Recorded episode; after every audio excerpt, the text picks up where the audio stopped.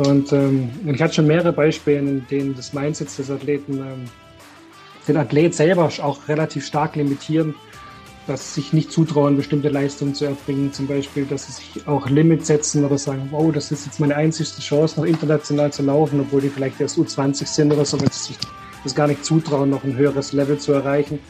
Und wenn die sich im Kopf mal frei machen, werden die, werden die, merken die oft oder schaffen es dann doch auf einmal, sich wirklich das ein halbes Jahr später laufen die auf einmal zwei, drei Zehntel schneller und haben ein ganz anderes, äh, ganz anderes Niveau. Herzlich willkommen im Pro Mind Athlete Podcast. Ich bin Patrick Thiele und bei Pro Mind Athlete helfen wir Sportlern dabei, mithilfe der besten mentalen Strategien maximal erfolgreich zu werden. Das heißt, egal ob du deine allerersten sportlichen Erfolge sammeln willst oder dich in der Weltspitze etablieren möchtest, wir supporten dich dabei. Mit unserem Konzept konnten unsere Athleten bereits Olympiasiege feiern, aber auch zahlreiche Erfolge im Leistungs- und Hobbysport in den unterschiedlichsten Disziplinen erzielen. Getreu dem Motto Making the Best Even Better bekommst du hier im Podcast jede Woche mentale Erfolgsstrategien für deine Top-Performance. Let's go!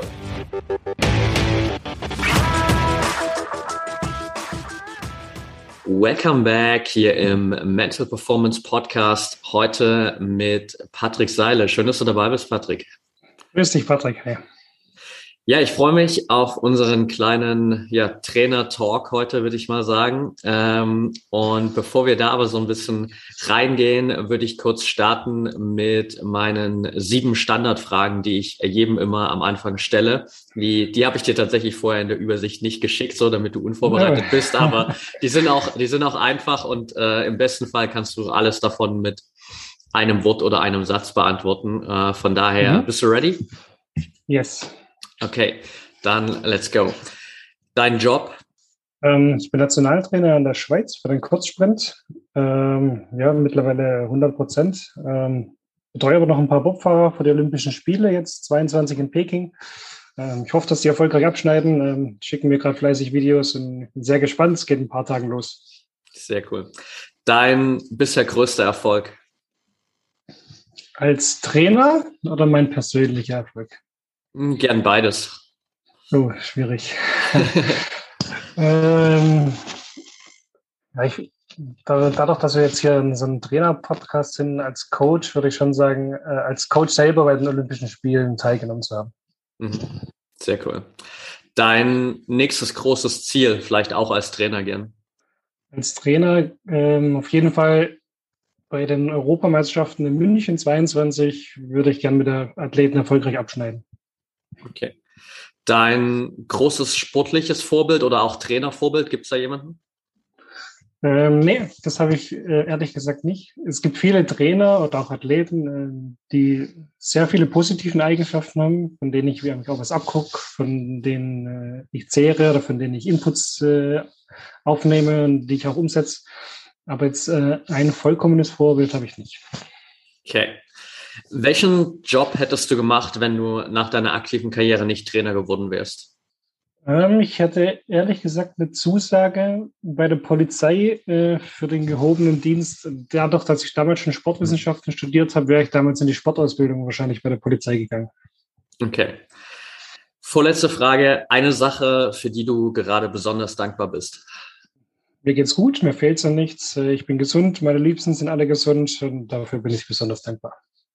Okay, und letzte Frage. Auf einer Skala von 1 bis 10, wie wichtig ist dein Kopf für deinen Erfolg? 10. Alright, dann können wir einen Haken hinter die Starterfragen erstmal machen. Und äh, dann hast du gerade natürlich schon so ein bisschen äh, das Intro gegeben, beziehungsweise äh, selbst schon auch darüber gesprochen, dass du jetzt Schweizer Nationaltrainer bist, selbst natürlich eine aktive Karriere hinter dir hast. Wie viel leichter, sage ich mal, ist es für dich aus deiner aktuellen Position heraus, weil du auch aktiver Athlet warst, dich wirklich auch so in den Kopf der Athleten und Athletinnen hinein zu versetzen, mit denen du zusammenarbeitest? Ähm, ja, dadurch, dass ich natürlich ähm, selbst Athlet war, ich war jetzt zwar nicht auf, äh, auf einem ganz hohen Niveau, dass ich jetzt international gelaufen bin, aber national konnte ich immer bei deutschen Meisterschaften mitlaufen oder bei Landesmeisterschaften auf Podest oder so. Und äh, dadurch kann ich mich natürlich schon in Wettkampfsituationen reinversetzen, die die Athleten auch äh, miterleben und habe bestimmt auch äh, manche Momente selbst erlebt, die so ein Athletendasein äh, mit sich bringen. Ne? Mal läuft's gut, mal läuft's schlecht. Äh, ich weiß, manchmal kann ich eventuell Sachen nicht ansteuern oder ich zweifle vielleicht mal im Training, weil es gerade nicht läuft. Und es hat vielleicht auch mit Dingen im Alltag zu tun oder ich kann Dinge gerade nicht ansteuern, weil vielleicht im Körper irgendwas äh, blockiert ist im Sinne von der Biomechanik oder weil, weil ich vielleicht eine Physiotherapie brauche. Oder auch im Wettkampf äh, kennen Wettkampfsituationen, Drucksituationen, die Athleten vielleicht äh, durchleben und dadurch fällt es mir, denke ich mal, manchmal schon auch ein bisschen einfacher, mich da rein zu versetzen, weil ich selber schon äh, durchlebt habe. Hat auch damals viele Verletzungen durchgemacht. Also ich kenne kenn viele Probleme, die Athleten auch selber haben. Und ich denke, in manchen Situationen hilft mir das dann schon. Würdest du sagen, dass sich so deine Sicht auf den Leistungssport als Trainer ein bisschen verändert hat gegenüber der, wie es vorher war als Athlet? Ja, definitiv. Ich wusste auch damals viele Dinge einfach gar nicht, die ich mittlerweile weiß. Ich habe ganz viele Sachen wahrscheinlich auch anders gemacht. Okay. Was, was ist zum Beispiel eine Sache, die du vielleicht so auch auf mentaler Ebene anders gemacht hättest? Ähm, mental war ich erst am Schluss meiner sportlichen, in Anführungsstrichen, Karriere relativ stark und stabil. Am Anfang war ich immer viel zu nervös oder habe äh, mir viel zu viel Kopf gemacht und ein bisschen Druck auch. Ähm, damals, gut, in meiner, in meiner Karriere, ich habe ganz, ich habe von dem her noch gearbeitet, hatte zwei Jobs, habe noch studiert. Ich habe auch viel zu viel drumherum gemacht, dass ich mich irgendwie zu stark auf den Sport konzentriert hätte. Okay, ja. Also wenn ich es richtig professionell hätte machen wollen, hätte ich da viel mehr Fokus auf den Sport legen müssen. Okay, ja. Was würdest du sagen, sind so die für dich auch gerade so aktuell so die wichtigsten, ich nenne es mal so Mindset-Komponenten als Trainer, um auch irgendwie so die, ja, ich nenne es mal beste Version für deine Athletin zu sein? Mm, für mich als Trainer, ich versuche immer positiv ins Training reinzugehen und dem Athlet auch was mitzugeben. Also wenn ich irgendwie mit einem schlechten Mut ins Training gehe oder der Athlet schlechten Mut hat, dann äh, weiß ich schon, dass das Training nicht so gut wird. Also jetzt aufs Training bezogen. Ne, das ist mir besonders wichtig und ähnlich, ähnlich, ähnliches gilt auch vom Wettkampf. Wenn, wenn ein Athlet da schlechte Laune hat oder schlechtes Gefühl hat im Wettkampf, dann begrenzt er oder limitiert er sich selber schon im Kopf und dann wird es automatisch nicht gut. Hm. Hast du für dich einen, ich sag mal, vielleicht so Geheimtrick, wie du es schaffst, selbst auch immer in diesem positiven Mut ins Training reinzugehen? Ähm, ich versuche einfach den negativen Gedanken, die ich vielleicht kurz davor hatte oder was mir Schlechtes passiert hat, abzuschalten oder wegzunehmen oder aus dem Training auszunehmen und mir zu sagen, hey, ist egal jetzt, was vorher passiert ist, jetzt, jetzt ist cool, jetzt ist Training, jetzt versuchen wir wieder dann äh, weiterzuarbeiten, wollen ja weiterkommen und ähm, versuche ich das so ein bisschen abzuschalten, ein bisschen lockerer zu nehmen und denke, okay, darüber kann ich mir später nochmal Gedanken machen. Aber jetzt ist Training. Okay. Jetzt liegt dein Fokus natürlich vor allem ja so auch auf dem äh, Athletiktraining, vor allem der, der mhm. Athletin auch. Wie sehr beschäftigst du dich trotzdem so persönlich auch so mit dieser ja, Mindset-Komponente? So im Grundsatz mache ich das für mich selber recht mhm. äh, rudimentär oder einfach. Ne? Ich versuche mich einfach viel mit Menschen zu unterhalten, mit vielleicht anderen Trainern oder auch für mich Mentoren, die, die vielleicht früher auch meine Trainer waren, wo ich weiß, die haben viel Erfahrung. Ähm, mit meiner Freundin, die mir natürlich persönlich über mich recht viel Feedback gibt oder mit, mit, äh, mit Kollegen. Und wenn ich zum, wenn ich gerade zum Beispiel hadere oder in einer Position bin oder Situation bin, wo ich denke, so, ah, was habe ich jetzt wieder falsch gemacht? Oder meistens sind es irgendwelche als Trainer kommunikative Dinge, wo man mit Menschen falsch macht oder wo ich, wo ich von meinem Mindset aus falsch angehe.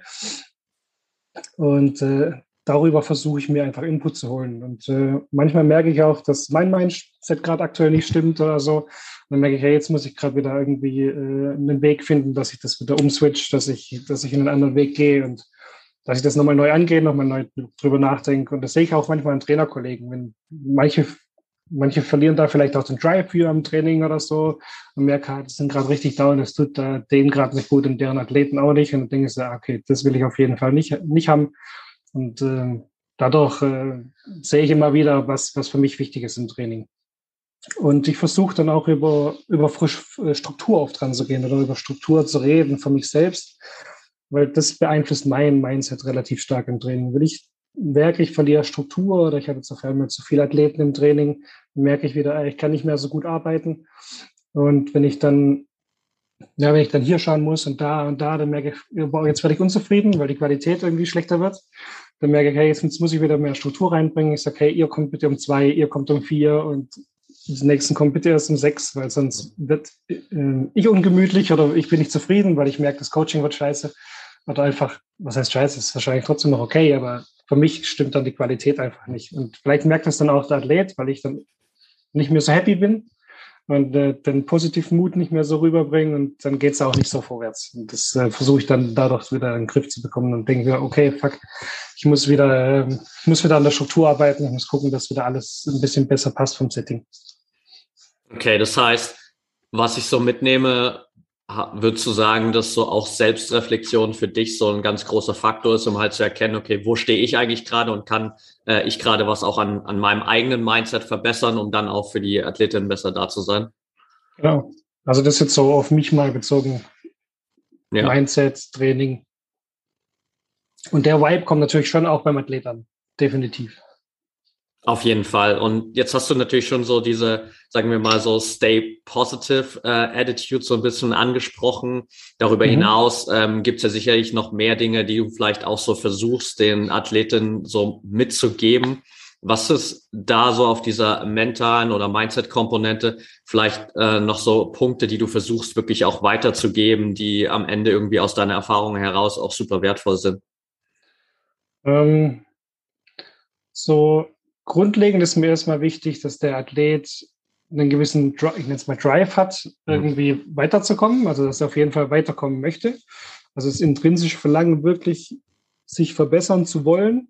Ne? Das ist für mich auf jeden Fall wichtig, wenn, wenn ich merke, in, in, zum Beispiel im Training oder wenn ein Athlet manchmal ein, zwei Wochen durchmacht, wo ich merke, boah, der, der hat gar, gar keinen Bock oder der, der, der hat gar, keine Lust auf Training, der ist irgendwie da und der hat vielleicht viel Prüfungen oder es, äh, hat vielleicht Probleme daheim. Dann sage ich, löse erstmal bitte das. Oder schau, dass das und das löst. Wir können vielleicht trainieren, aber du weißt, der Effekt des Trainings ist gerade einfach nicht so groß, weil du haderst an dem und dem und dem und dem. Mhm. Und da sind die meistens auch froh drüber, wenn ich das anspreche, wenn ich ehrlich bin. Weil dann wissen die, okay, hey, mein Trainer sieht es, ich merke, irgendwie passt es gerade auch nicht für mich selber. Und dann stimmt auch die Performance-Ausprägung im Training nicht. Dann sage ich, löst jetzt mal die Sachen oder die Probleme, die ihr gerade daheim habt oder die ihr, die ihr persönlich habt im Studium. Und ähm, dann, dann kann man wieder hier gut arbeiten. Das, das ist ein Mindset, das für mich wichtig ist, dass man dann mit, mit einem freien Kopf auch ins Training geht, dass man mit dem arbeiten kann. Und äh, was, was wir wollen, was, was uns vorwärts bringt in, im Sport oder an der Athletik. Und ähm, also ich mache das nicht so professionell wie du. Ich, da bin ich jetzt äh, froh drum, dass einige Athleten von mir auch äh, Mental Coaches haben. Und ähm, ich hatte schon mehrere Beispiele, in denen das Mindset des Athleten ähm, den Athlet selber auch relativ stark limitieren, dass sich nicht zutrauen, bestimmte Leistungen zu erbringen, zum Beispiel, dass sie sich auch Limits setzen oder sagen, wow, das ist jetzt meine einzigste Chance, noch international zu laufen, obwohl die vielleicht erst U20 sind oder so, wenn sie sich das gar nicht zutrauen, noch ein höheres Level zu erreichen. Und wenn die sich im Kopf mal frei machen, werden die, werden die, merken die oft oder schaffen es dann doch auf einmal, sich wirklich das ein halbes Jahr später laufen die auf einmal zwei, drei Zehntel schneller und haben ein ganz anderes, äh, ganz anderes Niveau. Ja, mega gut. Jetzt hast du gerade ja schon äh, angesprochen, dass eben auch viele deiner Athletinnen dann auch nochmal mit Mentaltrainern zusammenarbeiten. Wie wichtig ist dir da auch so diese, diese Zusammenarbeit zwischen Athletiktrainer und Mentaltrainer? Weil ich weiß zum Beispiel auch bei uns beiden kam der Impuls damals mhm. ja nicht von der, von der Athletin, sondern der Impuls kam eigentlich von dir erstmal so initial und dann äh, kam der Kontakt eigentlich ja. so zustande. Genau, weil ich wusste, dass es natürlich ähm, Facetten gibt beim menschlichen Konstrukt, sage ich jetzt mal, wo ich nicht beeinflussen kann als Trainer oder wo ich vielleicht nicht gut genug ausgebildet bin, natürlich. Ähm, genauso arbeite ich mit Chiropraktoren zusammen oder mit Physiotherapeuten. Das ist alles Dienstleistung oder alles äh, Leistungen, die ich einfach nicht leisten kann. Und da äh, bin ich durch ein Konstantin Breis und Sebastian Markert damals auf dich gekommen bei der Athletin, weil ich wusste, ähm, die steht da irgendwie an und schöpft, schöpft ihr Potenzial im Sport gar nicht aus. Also ich wusste, die, die limitiert sich selber durch, ähm, ich sag's jetzt vielleicht mal, negative Gedanken oder Sachen, die sie sich gar nicht zutraut. Und ähm, Das ist teilweise immer noch so, aber das ist schon viel, viel besser geworden. Hat, sie hat auch letztes Jahr einen riesen Erfolg gefeiert. Ist es für dich dann einfach auch ein, auch ein Standard, dass du sagst, okay, jeder Athlet sollte auf jeden Fall in diesem zum Beispiel mentalen Bereich auch schauen, ob er selbst damit klarkommt, wenn nicht, sich dann auch wirklich da einen Mentaltrainer zu holen, weil du einfach sagst, okay, das gehört zu diesem Gesamtpackage dazu? Genau. Also es gibt natürlich Athleten, die sind so selbstsicher, die brauchen das gar nicht oder ich habe dann doch eine Sportart, wo, wo der Sprint oder das Bobfahren schon so so Alpha-Männchen, sage ich jetzt mal, im, im, Männerbereich dann da sind und sagen, nee, das brauche ich nicht. Ähm, ich, äh, ich, ich äh, gehe doch nicht zum Psychologen oder die, die betiteln das dann irgendwie negativ. Ja. Äh, ähm, merken vielleicht aber dann doch so nach ein, zwei Jahren oder nach drei, vier, wenn sie ein bisschen älter werden, so, so ab 26 plus geht, das vielleicht doch hilfreich sein könnte, weil sie es doch, weil sie doch merken, auch ich denen aufzeige, hey, guck mal, da ist gerade wieder irgendwie eine Denkweise, die aktuell nicht zu dem passt, was du erreichen möchtest. Ähm, das ist dann eher bei den Älteren so oder bei den Jüngeren, die dann ein bisschen unsicherer sind.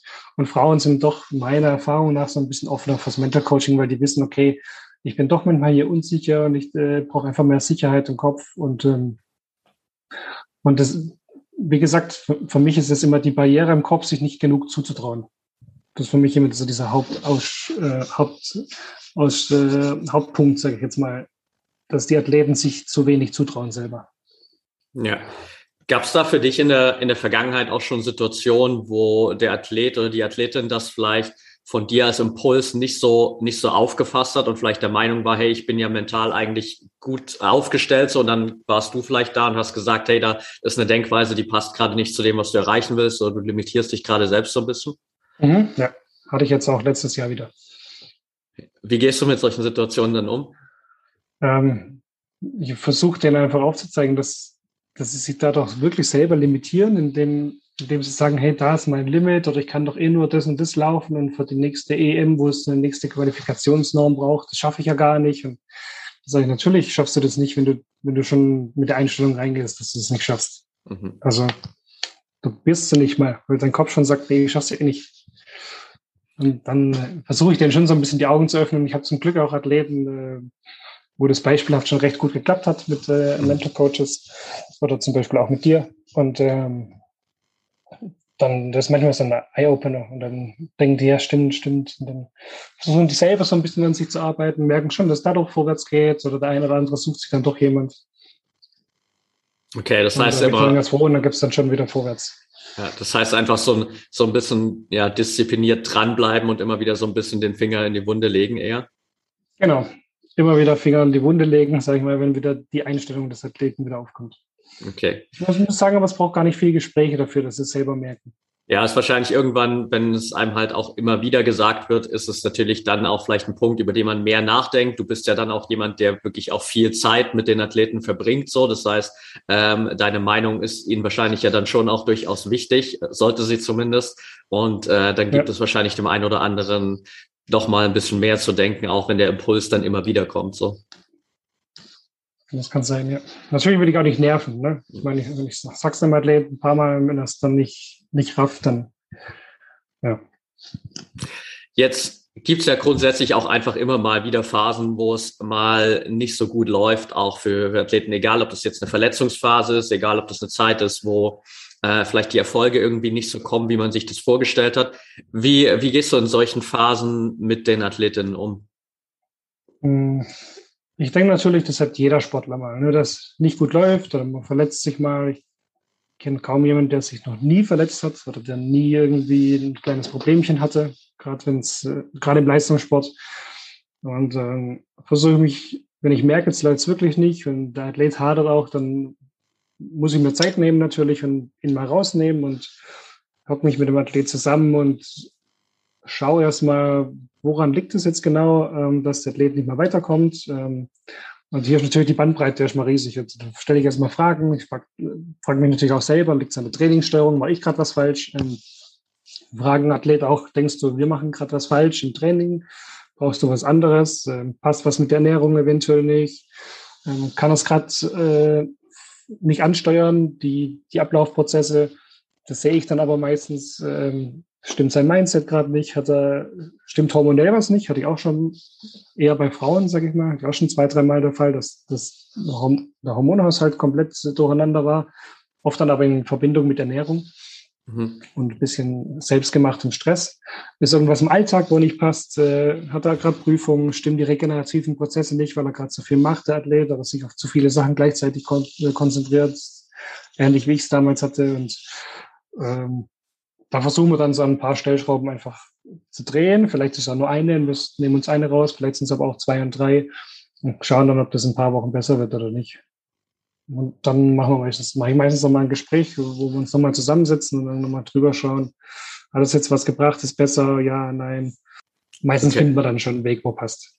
Ja. Mir ist es wichtig, immer einen Athlet einzubeziehen, dass er das große Ganze sieht, dass er weiß, ähm, woran arbeiten wir jetzt zusammen und äh, woran muss er selber aktuell arbeiten? Was sind seine, seine Punkte daran, wo, wo, er, wo er dran schrauben kann, dass es jetzt besser wird? Also ich mache das nicht so, hey, okay, wir drinnen jetzt das und das und das, sondern ich versuche immer, dass der Athlet auch versteht. Warum machen wir jetzt das und das und das? Weil vielleicht das und das und das gerade nicht so gut läuft und, und äh, du guckst dann aber noch, dass du, keine Ahnung, früher schlafen gehst oder nur als Beispiel. Okay, das heißt wirklich auch da wieder so äh, den Athleten nicht nur eben als Athleten zu betrachten, sondern als Mensch so von allen Facetten aus zu betrachten ähm, ja. und äh, da auch zu beleuchten, was was könnte so vielleicht auch die Stellschraube sein, äh, die dann am Ende vielleicht so den den Durchbruch wieder ermöglicht. Genau, ich denke auch dann ist die die Eigenmotivation auch höher, wenn wenn die wissen, hey, der hockt sich mit, der hockt sich mit mir zusammen, macht sich Gedanken, äh, überlegt, was wir im Training anpassen können, aber auch was was sonst noch drumherum passiert. Ja. Jetzt hast du ja schon angesprochen, dass du auch mit äh, recht vielen Athleten zusammenarbeitest. Ähm, du hast mhm. jetzt gerade auch gesagt, so dass es dir wichtig ist, wirklich auf jeden Einzelnen einzugehen.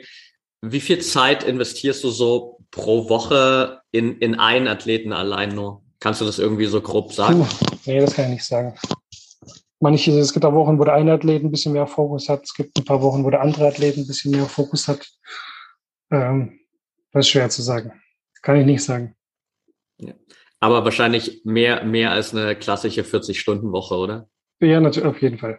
Ja. Auf jeden Fall. Da kommt dann abends halt noch äh, WhatsApp und hier und da. Und dann bin ich natürlich Samstag auf dem Platz, äh, bin auf dem Wettkampfplatz, vielleicht sonntags noch.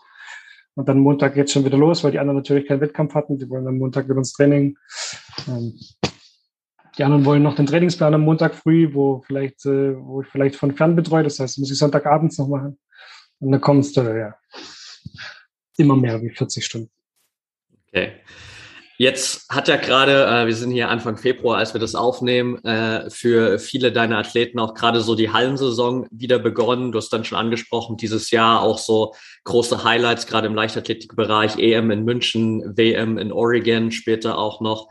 Ähm, wie bereitest du deine Athleten spezifisch so auch nochmal auf die einzelnen Wettkämpfe vor? Unterschiedlich. Die einen haben jetzt ein bisschen später angefangen mit dem Aufbautraining für die Halle. Hm, deswegen nehme ich für manche die Halle nur als Durchgangsstation. Ähm, eine oder andere macht gar keine Halle.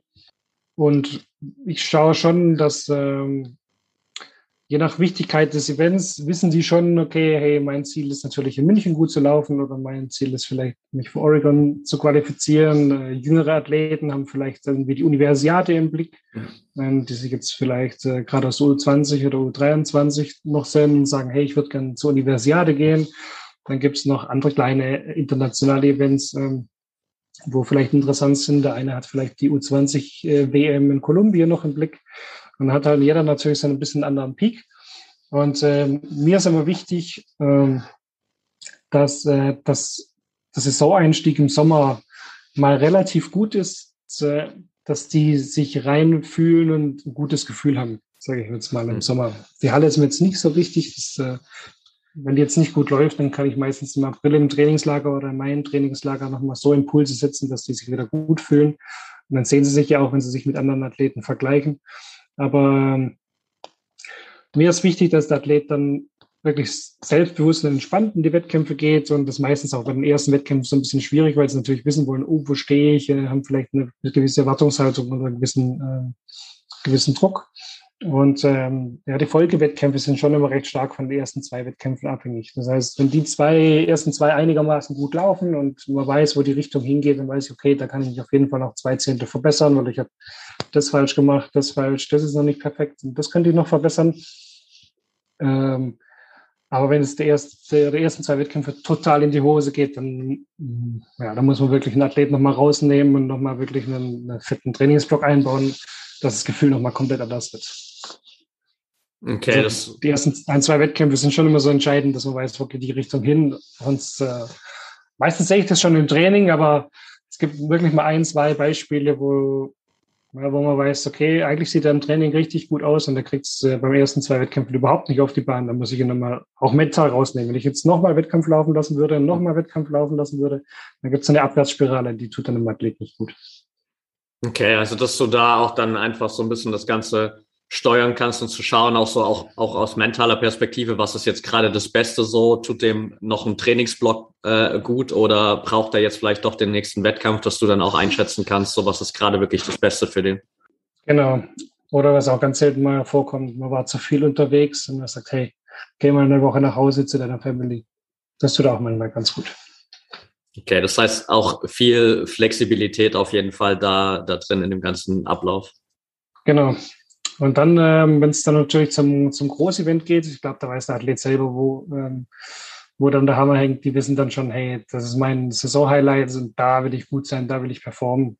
Das bespricht man, denke ich, auch mal vorher, wenn man, wenn man die Normen läuft oder die Normen hat oder wenn man die Saisonvorbereitung bespricht, um zu besprechen, wo läuft man denn. Dann sagt man, okay, wir laufen dort, dort, dort. Das lässt man vielleicht aus. Man läuft vielleicht nochmal dort und versucht dann überall für das Event zu qualifizieren, dann wissen, wissen die ja schon, das ist mein Hauptevent dieses Jahr. Okay. Da fällt mir noch eine Frage ein, die ich auf jeden Fall dazu habe, so ein Thema, zum Thema Zielsetzung, auch mit den Athleten so, weil es natürlich so eine, ein Level so, okay, was setzt der Athlet sich für Ziele? Die andere Ebene so, was mhm. ähm, äh, würdest du vielleicht aus deiner Trainerperspektive als Ziele vorgeben? Äh, wie gehst du davor auch in, in diesem äh, Prozess so der Zielfindung? Natürlich versuche ich, also ich habe natürlich was im Kopf für den Athlet, mhm. was er eventuell erreichen kann oder was, denk, was ich denke, was machbar ist. War ich vielleicht auch ein, zweimal schon ein bisschen äh, unter der Erwartung, was dann im Endeffekt rausgekommen ist. Aber ähm, ich gehe natürlich auch schon mit, mit, einem gewissen Gedanken ins Gespräch rein und denke mir, ja, das ähm, machen natürlich erstmal die Saisonplanung, wo möchtest du laufen? Ziel ist immer, dass er an einem bestimmten Event auch teilnehmen kann. Aber wenn sich das, kommt aber natürlich vor, dass sich ein Athlet das natürlich auch gar nicht zutraut. Ne? Hm. Und dann ähm, bespreche ich das erstmal knallhart und sage, dann sage ich dem Athlet, wenn ich merke, dass er das sich nicht, das nicht zutraut, ich lasse ihn das erstmal so ein bisschen vorbestimmen oder frage ihn natürlich, wo er gerne laufen möchte. Wenn der eine oder andere Athlet hat so ein paar Lieblingsmeetings oder ein paar Lieblingswettkämpfe, wo er sich einfach gut fühlt, das gehört natürlich auch dazu. Dann äh, sage ich, okay, dann hier und hier und hier und bis dahin qualifizieren wir uns dann dafür. Und dann gibt es vielleicht mal kurz ein paar große Augen. Und so, ja, hm, bist du sicher? Und ich so, ja, natürlich, probieren müssen wir es auf jeden Fall. Und wenn nicht, dann hat es halt nicht geklappt, aber das wäre natürlich cool. Ich so, ah, okay, hm, ja.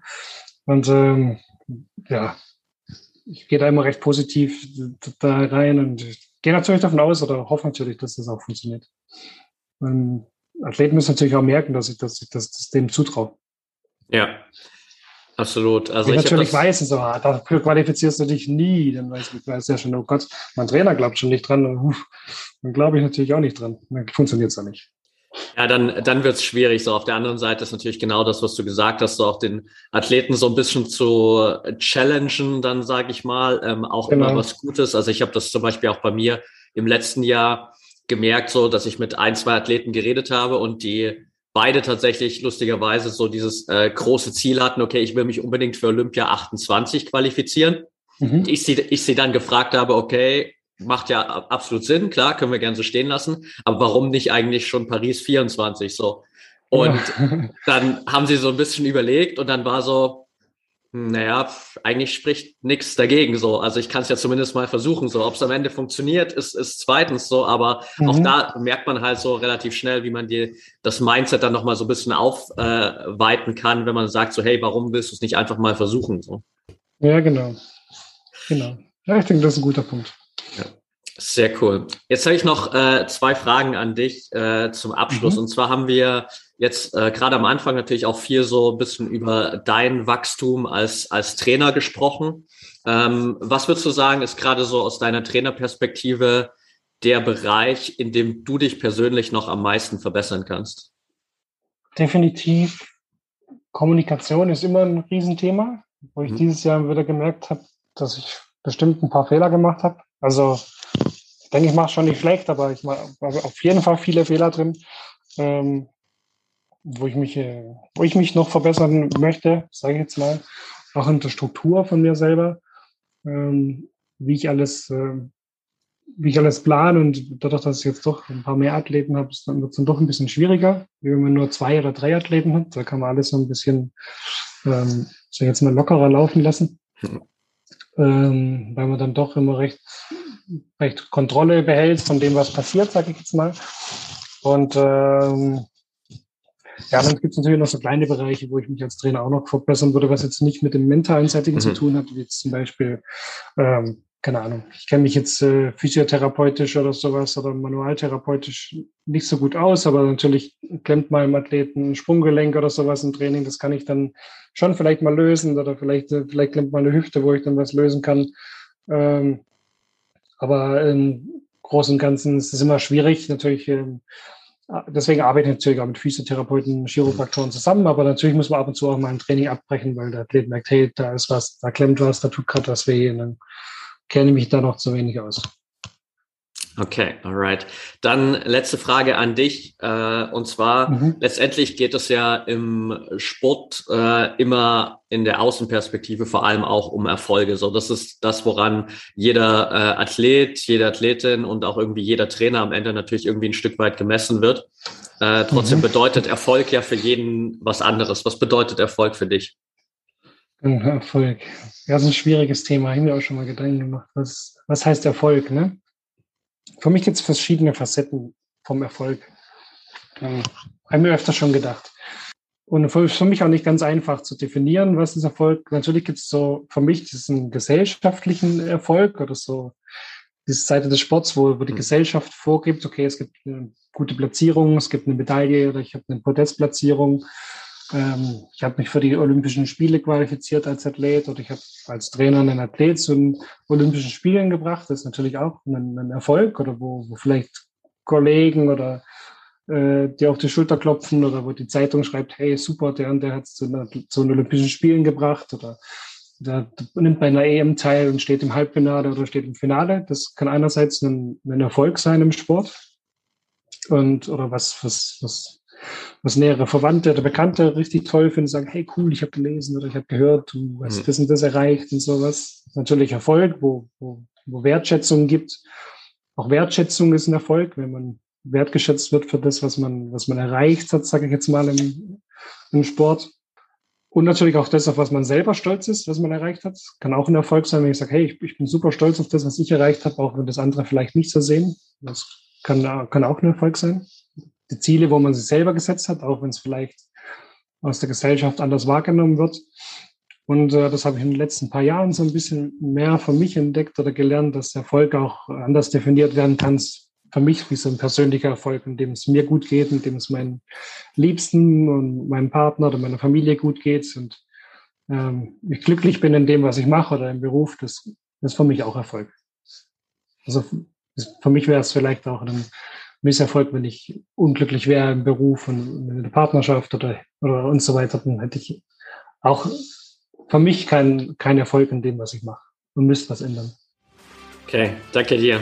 Dann bleibt mir nicht mehr viel zu sagen, außer mich hier ja, einerseits für deine Zeit zu bedanken, Patrick. Mega entspanntes äh, Gespräch. Vielleicht kurze Frage noch für die Leute, die irgendwie auch Bock haben, mit dir in Kontakt zu treten. Ähm, vielleicht ist ja auch der eine oder andere Athlet dabei, der äh, sich mal mit dir gern austauschen will. Was ist so die beste Option, um mit dir in Kontakt zu kommen? Ähm, wenn man mich googelt, glaube ich, findet mich auf den Verbands-Homepages oder auf Instagram.